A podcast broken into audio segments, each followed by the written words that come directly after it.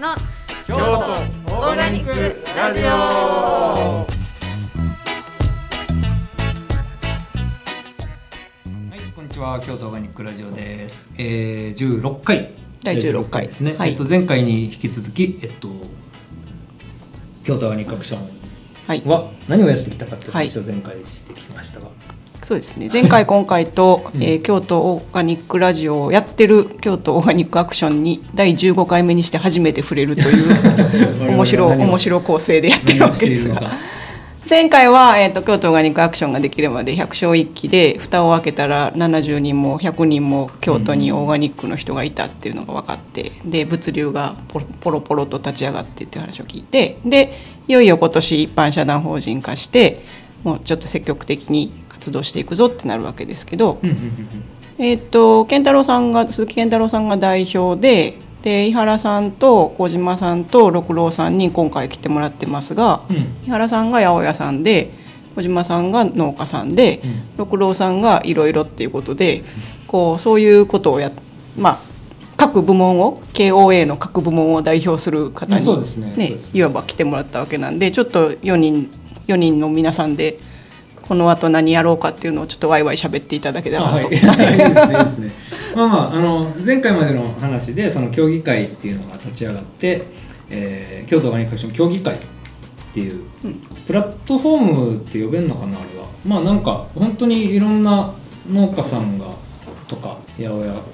あのね、最初瓶を始めたメンバーだけじゃなくてあの人が来てくれたり、えっとそれこそ千葉の、えーね、豊洲の市場に見学行かせてもらったりとか、えー長野の野良倉農場の、えー方に来てもらって、えー講演会やったりとかいろんな、ね、あの和歌山の日産の,、あのねえー環境制御とかの、えー勉強会やったりとか八百屋の経営勉強会とかもやってましたしね。うん。うん。うん、そうそう。で、最初合同会社にするっていう話を、はい。あの聞いた記憶があるんですよ。ね。でそれは確かあの大月さんとうん。健太郎さんと野村さんうん。で話あとあとはい、えーっとワンドロップさんで話進めてたと思うんです。でその話を聞いてでもそれそのやっぱ合同会社、まあ、株式会社でもいいんですけどあのやっぱりその、まあ、株式でも合同でもそのオーナーの利益をやっぱり基本的には追求するっていう性格をどうしても帯びてしまうのかなっていうのがまあ旗から見るとうん。思ってしまって、でそうなるとやっぱりその瓶の周りの、まあ、農家さんと八百屋さんにしかちょっととっつきにくくなっちゃうのかな。うん。でさっき健太郎さんがおっしゃったようにまあちょっとこうその瓶とは関係ないけど一緒にやっぱりこの京都のオーガニックシーンを盛り上げていきたいっていう、まあ、意思を持った八百屋なり農家がちょっととっつきにくくなるのはちょっと嫌だなっていうような思いが、あのやっぱりあの僕も同じくあってわざわざで言いに来てくれたんですよ。うですごい。いやそれやったらでその時あのまあその時っていうかで僕あの僕の回でも言いましたけど僕少林寺拳法の指導者はいはいをしてて、少林寺拳法っていうのは財団法人なんですね。うんでえっと非営利事業と営利事業っていうのがあるっていうのは、まあ、前々から聞いてて、うん。でまあ非営利だけど営利営利部門っていうのもあってもいいんだよみたいな話を聞いてたんです。でも公益性が、うん。あのある団体として、まあ、あの公益の財団法人といううん。認可もされててなんかそういうふうな、うんうんうん。あの収益事業もあるけど、うん。でももっと開かれてこう公益性のあるうことをやっぱりして議論する場であったり実行していく場みたいなものの方がなんか今までの流れからするといいんじゃないかなっていうふうに思って健太郎さんに相談しに行ったことはそうなんですね。そんで社団法人もその時提案したよね。そうそうそうそうそう。そう。そうなんです。そういうのがあったんですね。そうかって僕も思って、僕も調べたけど社団法人 NPO 法人全然勉強してもよく分かんなかった部分もあって、ほんで小島君がそう言ってくれてそうかってなって。それでもう一遍ちょっとそこを調べ始めたみたいな。るほど。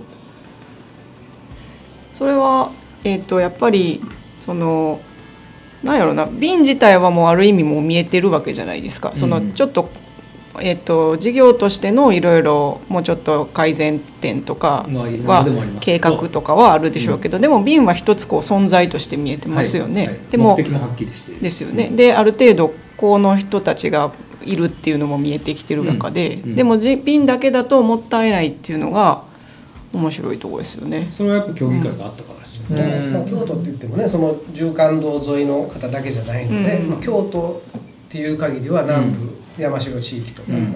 まあ、木津とかね、うん。あとまあ今大原とか、ん。まあ、左京区の方とか、まあ、結構幅広い部分があるんで、まうん。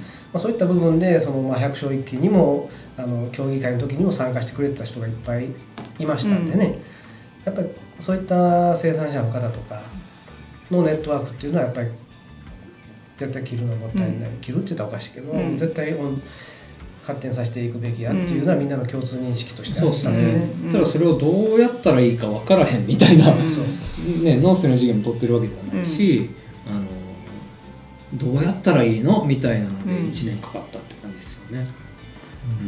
六郎さんはどうでした？うーんそのそこら辺僕あんまり中のことやってないよね。うんうん、六郎さんはどっちかというとあのオーガニックアクションとしてやっぱり発信をしていこうっていうことをずっと言っていて、ねうんただ今まで本当競技会の中でも、あの外向けの発信を積極的にするっていう動きはなかったんですよ。うん。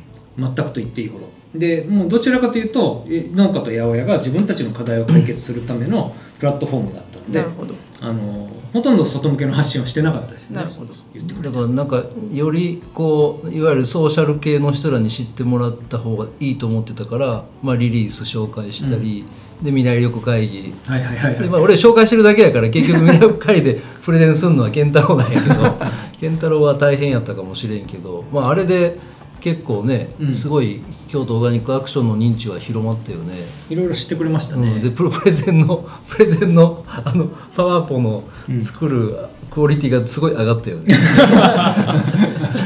はい、何も分からずに作ってました、うん。だであまああそあの時に教師にも注目されたよね。そうですね、そうですね、ねほんでいやで健太郎はすごいやっぱ頑張ったもんねあので今喋るのも良かったし、うん。うんそれでなんかすごいこうオーガニックアクションってオーガニックアクションって言ってなんかあのまあまあよう分かってない人もオーガニックって言ったらなんかすごいこうへへってなってくれるとこは 楽な楽でしたよ、うん、そうそう。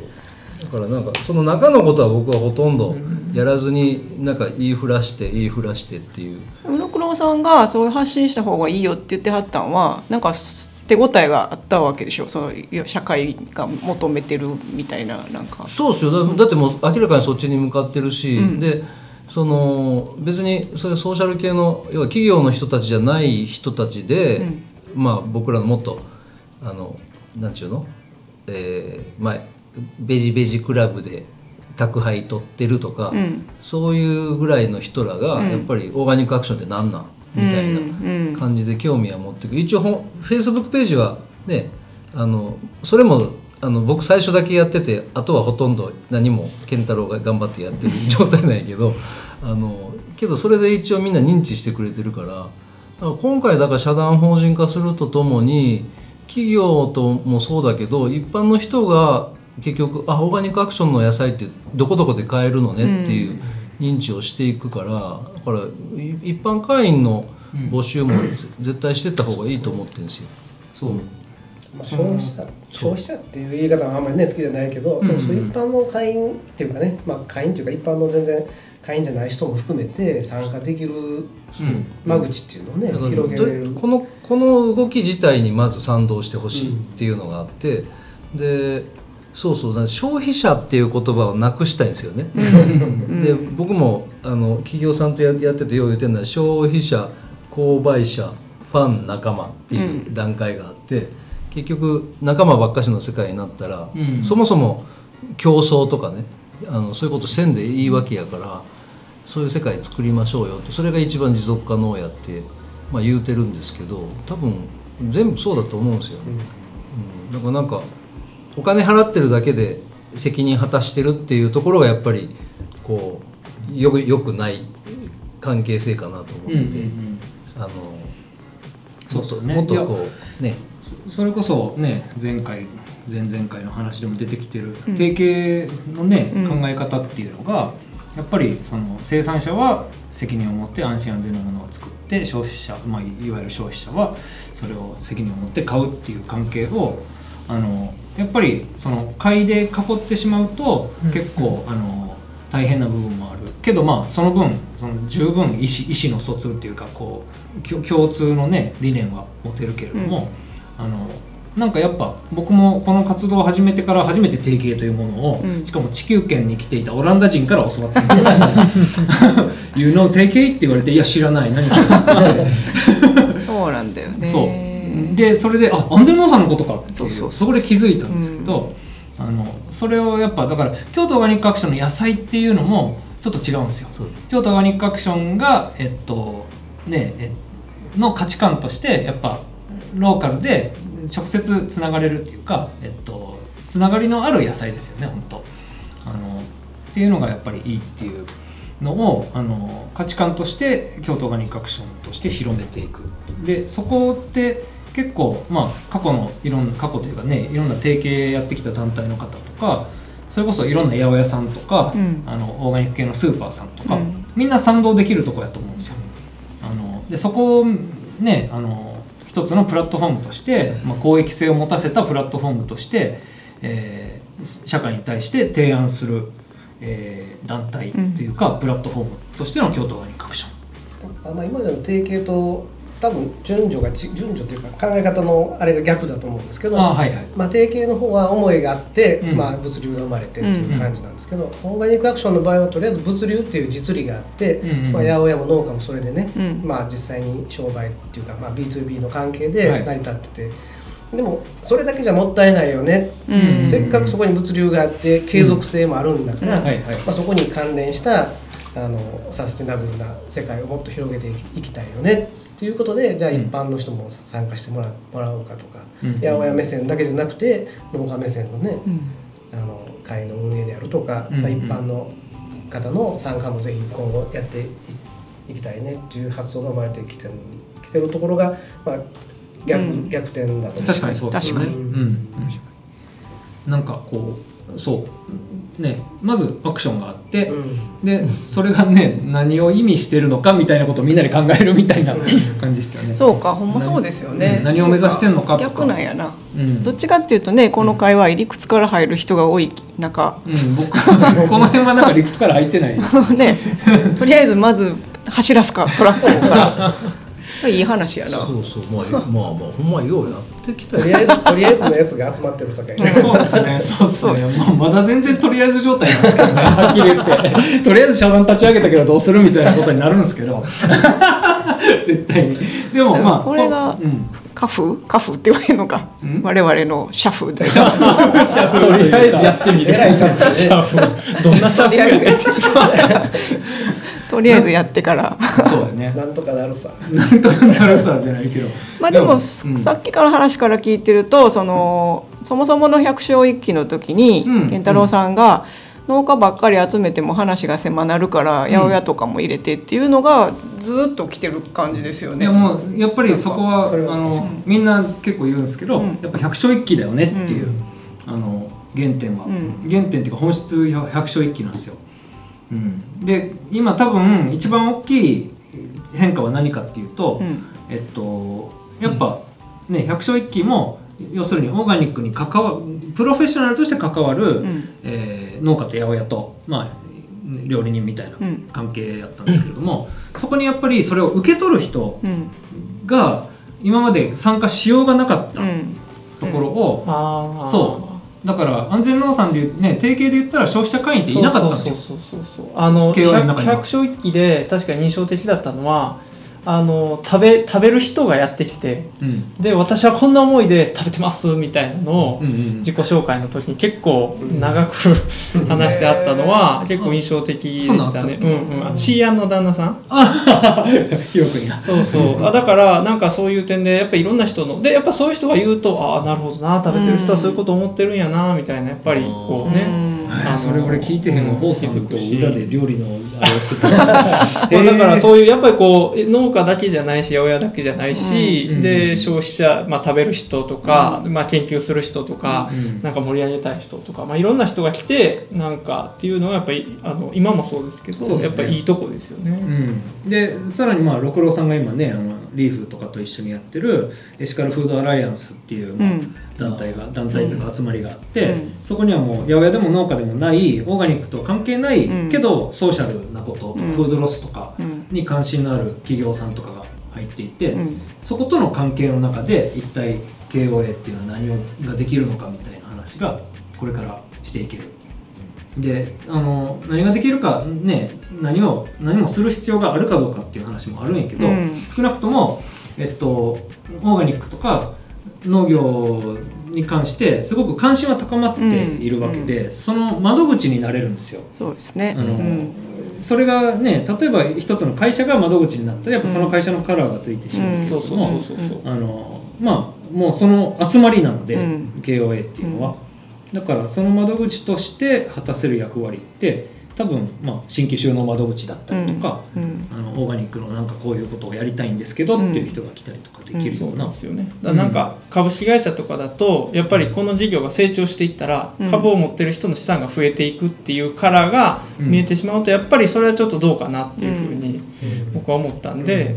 その今健太郎さんが言ったようにこれはオーガニック。まあサステナブルでオーガニックな世の中のを広げていくアクションっていうふうに考えるとやっぱり公益性っていうのがすごく大切なのかなっていうふうには、やっぱり今の話聞いてても改めて思いますよね。そうですよね。うんうん、そうだからまあまああのでじゃあ公益事業ですけど、うんどうやって維持していくのかっていうのもこれからこれから 考えようぜそうですね。これからですね。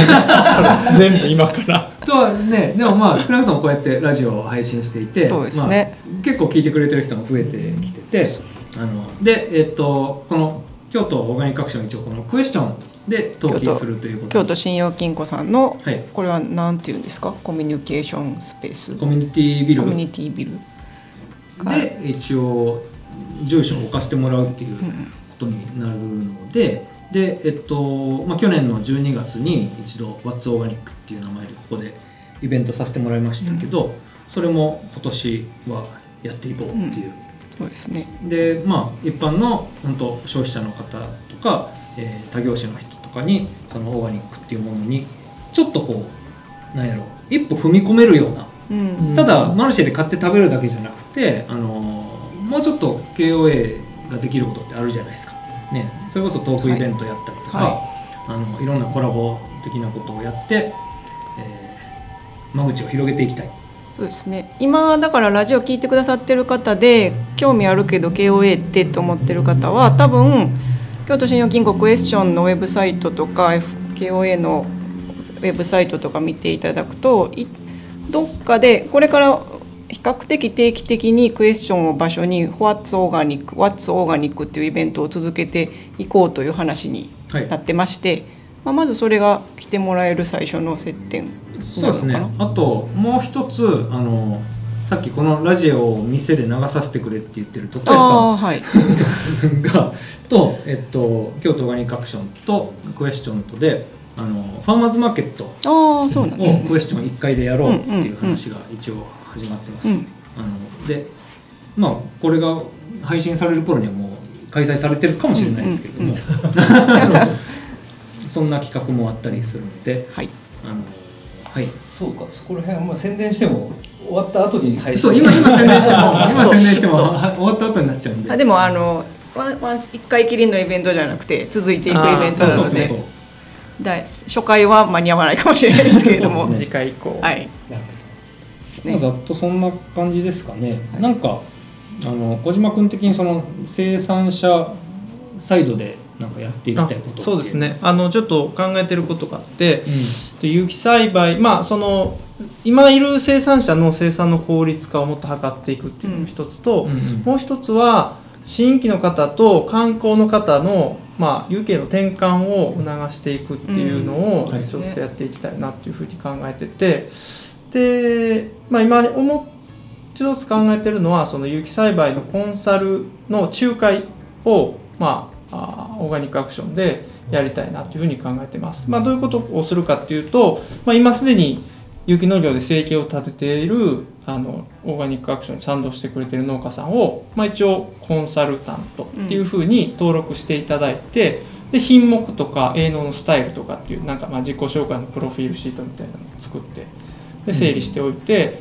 で新規の方とかあの観光からの有形の転換を考えておられる方の、まあ、相談窓口みたいなうん事業をちょっとやりたいなと思ってます。で例えばうち米農家やけど、米の有機をに転換したいけど、うん専業の米の有機農家っていうのがうちのそのリストに登録してある人がいたらその人とマッチングしてでまあ最初はまあ最初のやり取りはあれですけど実際にその人と会うっていうふうになったらコンサルきちっといただいてその,、まあ、その米農家さんからノウハウをちゃんと学んでいただくとか、まあ、野菜もそうですしっていうようなことを、えっと、オーガニックアクションを窓口にしてで実際にすでにそのオーガニックスクールとかを運営されているうオーガニックニコさん。にちょっとあのお手伝いしていただきながら、えっと、有機栽培の、まあ、コンサルの仲介をやっていきたいなっていうのは一つあります。いややっぱりすごい増えますかね？これから一気に観光から勇気に変わる人うんまあ増えるんじゃないですか？増やしたいですよね。うん。いやまあ。今みんな言いますよね。観光から勇気を増やしたいって。なんか。いやほら今もうすでに観光の人ら大変でしょ、そうそうそうそうそうそう。資材がどんどんあそうかそう値かそう上げして、ね化学肥料とか、うん。もうあのそうですねえ180%ああそれぐらいですね。うん。うん。でこれからまだどんどん上がっていくんで。可能性はありますね。ねもう今年の年末ぐらいになると値段が上がるとかじゃなくてもう物がないっていううん。のが、まあ見通せてるみたいだし。ままあでもそれ言うとじゃあその有機のその肥料分が変わらへんのやったらその観光じゃなくてあ観光肥料じゃな、えー化成肥料じゃなくて有機肥料を使おうみたいなあ流れになってでも実際に一番の企画がじゃあ有機に合わせてっていうふうにすぐ変わるとはまあ全く思えないんで、有機肥料を使って農薬使うみたいな感じになる可能性はありますよね。まあその流れの中でじゃあどうせやったら有機栽培に全面切り替えたらみたいな感じで。だからその古い有機農家さんだと、まあ、農薬全く使わないっていう方もいらっしゃいますけど、例えばうちなんかだったら微生物農薬ん。バチルスとか、はい。あとはその、えーボーベリアナとかうん。っていうのは結構よく聞くんですよね、うん。微生物で。でもまあいいわゆるその定型の時代1970年代80年代からやってこられたから方からするといやもう農薬なんか全部使わへんみたいな感じで思っておられる、まあ、農家さんとのお付き合いっていうかもうそうあそういうふうに思っておられるんだなっていうふうなうん。人もいるんですけど、いやいや結構調べたら有機農薬っていうのも結構使いようによってはしっかり効くのもあるし、うん。組み合わせて。だからそういうふうなあのことも踏まえてなんかすごい思想有機栽培ってなんか思想家だけがやってるヒッピーワールドみたいなではなくてちゃんとあのしっかりこうこの枠組みこの枠組みでやったらこれぐらいのものが取れるみたいなのをちゃんとお伝えしていって、あちょっといけるんちゃうんみたいな感じにちょっと思ってもらって、うん。せめてやっぱりねそのまあそうそういうものを使わずに本当になんかいや虫も殺しちゃいけないよみたいなそういう考え方はあっていいと思うんですけどでも一方で、まあ、最低でもケミカルなものを使わずに食料を生産しようっていうような考え方がもうちょっと広まってもいいんじゃないかなと思うんですよ。商業的にもね。なんでまあそういうのを実際にやっておられるその先進的な有機農家さんとかとのパイプにあのなるほなるっていう面でもやっぱり非営利の方が望ましいんじゃないかなっていうのがありますよね。キューバみたいになったらいいのにねキューバみたいになったらいいのにキューバは有機農業大国なんですけどキューバは有機農業大国になった理由はそのアメリカと国国交がなくなってその経農薬と経済制裁。かあー化成肥料とか入ってこなくなってっていうところがあるのでそうなんです。すごい使ってたみたいですね以前は。その前はだって何ていうんですかアメリカの大きな食品会社のそうそうそう。生産地だったので。あなるほどね。まあ、でもやっぱその有機農業の本当の、まあ、一般化っていうことを思ったらやっぱそういうこう技術的な面のレベルアップと、まあまあ、一般の農家さんとのその技術共有みたいな部分っていうのを広げていくっていうのは絶対必須やと思うし、うんうんうんまあねそうですね。だからその辺をこう一つ発信できる。うん。まあ、あとそれからやっぱりそのどうしてもコストが上がってしまったり例えばうちハウス施設でハウスあ施設で軟弱野菜を周年で例えば種まいて収穫して肥料やってまた種まくみたいなことを繰り返しやってますけどやっぱり草を抑えるために途中で太陽熱養生処理っていうや,、やるんですけどやっぱそれも時間かかるんですよね。うん。まあ除草剤やったらその時間はなくても済むんで、うん。回転数がやっぱり変わったりするんで、どうしても物理的に回転数が落ちるってことは単価も上げざるを得なくなったりするので、うん。まあ、そういう実際にあのちゃんと経営してても有機農産物のコストっていうのは少し高くなってしまうっていうことを、まあ、その実際に食べてもらう人にも、まあ、正確に理解してもらってでじゃあどっちどういう農業がこれからこう広まっていってほしいですか？みたいなはい。問いかけをちょっとしていくっていうのもやっぱりちょっとしていきたいなその選択肢を広げたいよねもうちょっとね、うん。その買い物する人のね、うんなんとなくそのさっきのこう宗教的じゃないですけど、うん。宗教じみた有機農業だからこの値段だっていうんではなくって、うん。まあ計算したらこうこうしないとやっていきませんみたいな。そうやねちゃんとエビデンスのあるそうですそうそうそうそうですねっていうのをまああのきちっと理解しした上でどちらを選択されますかっていうのをなんか、まあ発信もうちょっとねオーガニックアクションでね。まあ、それこそ「ワッツオーガニック」とかそういうイベントでね、うん。なんかそういうのができたら、そう。あの面白いんちゃうかなと思ったりもしますけどね。ツオーガニックねなんかトークちゃんとやりたいんですよね、うん。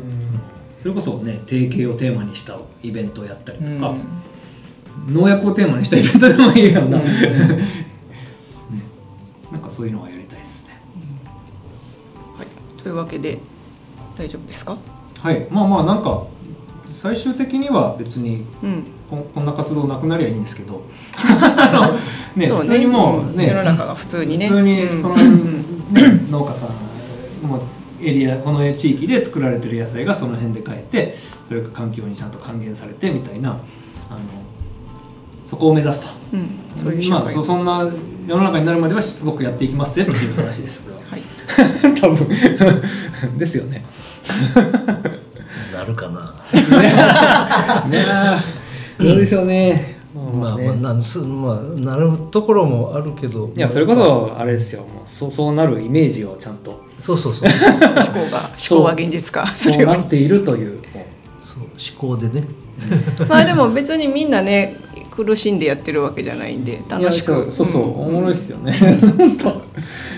まあね、自給率っていうこともあるんでいきなりオーガニックインっていうことはねそれはもうかえって非効率ですし、そうそうそう、うん。だからもう観光と組み合わせながらね、やっぱそこはうまいことやっていそう。った方が絶対いいですよ。要は要するにこうなんていうんですか た食べるものを作る人がいて、ほんで食べ物を食べる人がいて、でそこの関係をどう考えるかっていう話があって、それは別に JA とか市場がやってきたこともうん。あるし、えー定型運動をやってきた人たちがあるし、はい。で大きいえーオーガニックスーパーをを作ってる会社がやってることもあるしそれこそ EC とか産直 EC とかが今あの出てきてやっていることもあって、あのまあ何しか答えなんてないんですよ。うんうん。あの食べ物はじゃああなたは一体今日何を食べますかっていう話であってそのまあ選択肢として僕らは八百屋とのオーガニックの八百屋と農家としてこんな仕組みを考えて、うん。こんなことをやっていきたいですって提案をしているだけなんですね。うん。多分。だからあの別にどこと敵対するつもりもなくって、うん。ただあのこんなこんなのどうっすかっていう いうことをあのやってる感じですね、でそれがなんかあのオーガニック界隈にいる人たちがなんか集まって、えーその共感が広がっているっていう、うん。でそれをさらに、えっと、一般の消費者の人にもちょっとずつ、あのね。考えてもらいたいし、はい。他の企業他の業種の方にも考えてもらいたいっていう感じで。あとはその地域内循環ということでね。そうですね。まあ京都っていうローカルで、うん。やっぱその循環を成立させていきたいっていうのはありますよね。ありますあります。うん。でまあ、そこに付随して、まあ、あのいろんな立場の方も参加してもらって、うんうん。うん。まあ、流通だけじゃなくてねはい。入ってもらえたら面白い会になるんじゃないかなと思いますけどね。ね。まあ、循環で言うとなんか今六郎さんもやろうとしてる、うそのコンポストうん。生ゴミコンポストみたいなものもあのいずれなんかこう都市から農村にまた循環資源を循環させるみたいな絵が描けたらああそれいいですね。そうそれみたいな。でまた野菜が戻ってくるっていう、うん。っていうのがあの、うん京都で実現できたらめっちゃおもろいなっていう、うん。ででやっぱなんかあのほら面白いことを楽しくみんなでやっていくっていうのがすごい重要で、うん。で今今八百屋さん生産者さんで僕みたいなやつがおって、あとまあソーシャルの関係では結構オーガニックアクションって 知られてるけど、ね、もっとなんかこう一般の人が食べてくれる関係性とかまあ一般の人が遊びに来れる関係性とか、うんみたいなのをやっぱ作っていきたいですよね。そうですね、うん、もちろん農家さん自体がそれぞれそれをやってる農家さんもおるんだけど、うんうんなんかもうちょっとけ KOA としてできることっていうのはまあクエスチョンのイベントもその一つなんですけど、うんうん。あのまあ町でやることとあと、ね。もっと田舎でやることのメインを作りたいから、うん。ね、それこそ井原さんの回でも井原さん最後言ってくれたみたいにね、KOA でそういったことできたらおもろいなっていうのが逆に、ね、農家もそういうことを思ってる人もいるし、それこそ単語の梅本さんとかも相当いろいろ考えてるから